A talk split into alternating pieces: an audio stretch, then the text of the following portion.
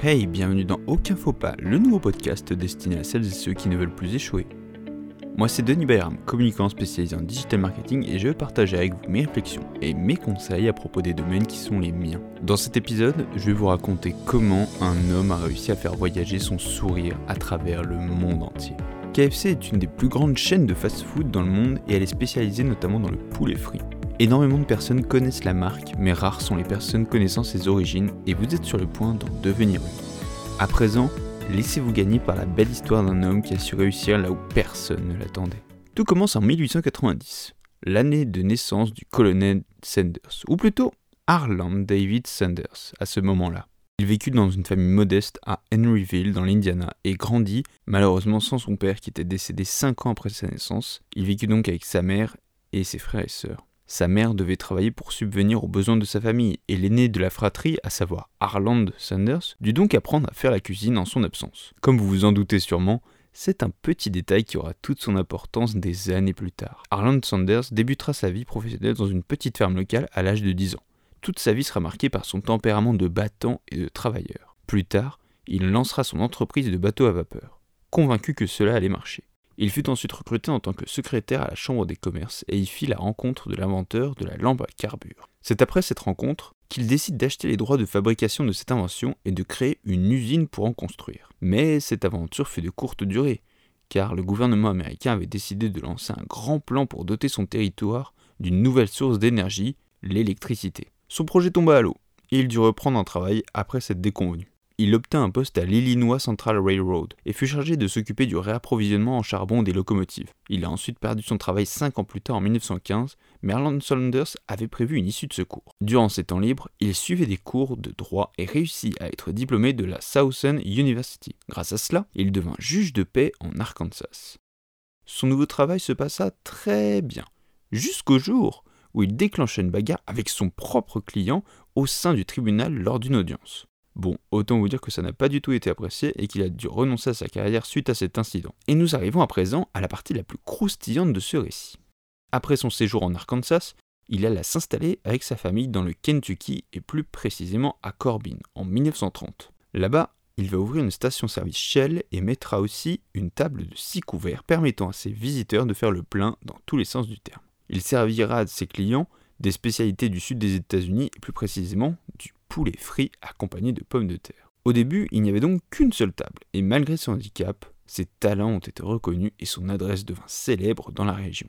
En une année, il put ainsi passer de 6 couverts à 142 couverts et il baptisa son restaurant le Sanders Café.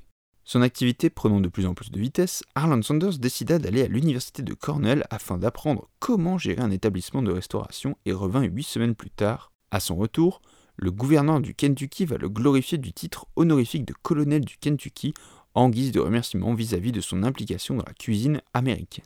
Mais en 1939, un incendie se déclencha et le Sanders Café n'a pas pu être sauvé. Le colonel ne se laissa pas abattre et alla même encore plus loin en reconstruisant son établissement et en ajoutant un motel. Il appela sa reconstruction Sanders Court and Café. En 1942, la Seconde Guerre mondiale provoque des pénuries en carburant et oblige le colonel à revoir ses priorités. Il va donc conserver son activité de restaurateur et mettre en pause le motel. Les affaires marchent très bien pour notre héros et en 1949, le gouverneur le gratifie une nouvelle fois du titre de colonel du Kentucky. Cette fois-ci, il va décider d'en tirer parti.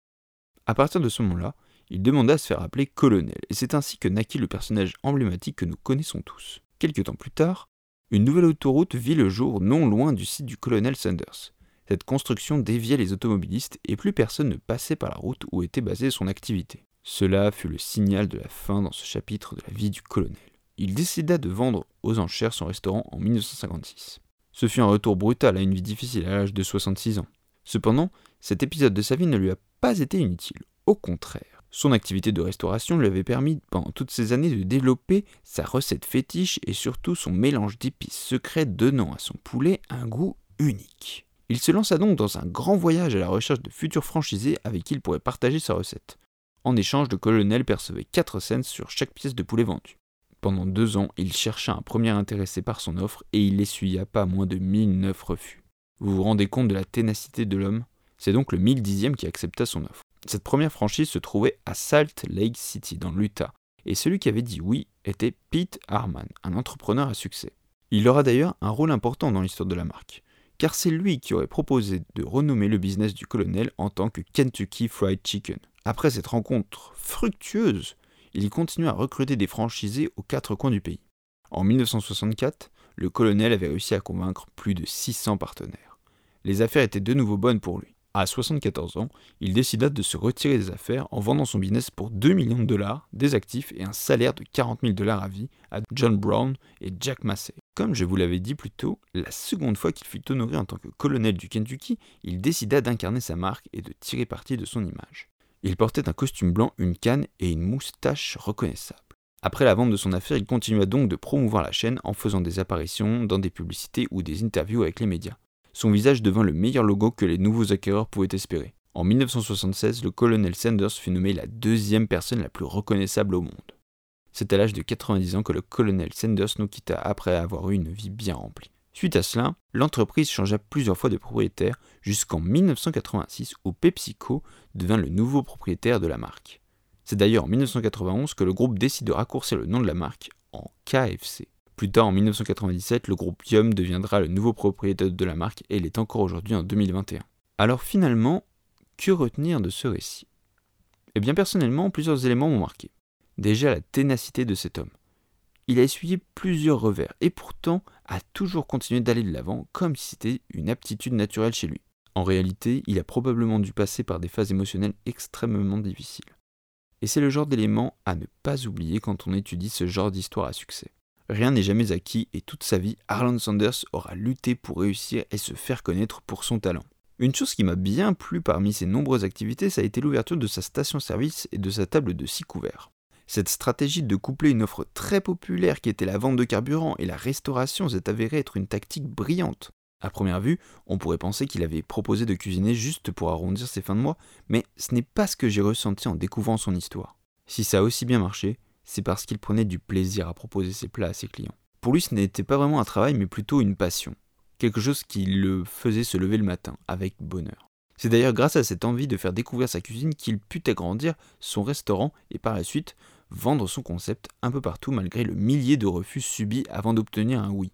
Enfin, c'est probablement la plus belle chose que l'on puisse retenir de l'histoire du colonel Sanders, sa passion pour l'art culinaire américain qui lui valut par deux fois son célèbre titre honorifique colonel. Là-dessus, je vous remercie de votre attention, j'espère que ce podcast vous a plu, vous pouvez mettre 5 étoiles et vous abonner pour ne rien manquer, et je vous dis à la semaine prochaine, même jour, même heure, allez salut, prenez soin de vous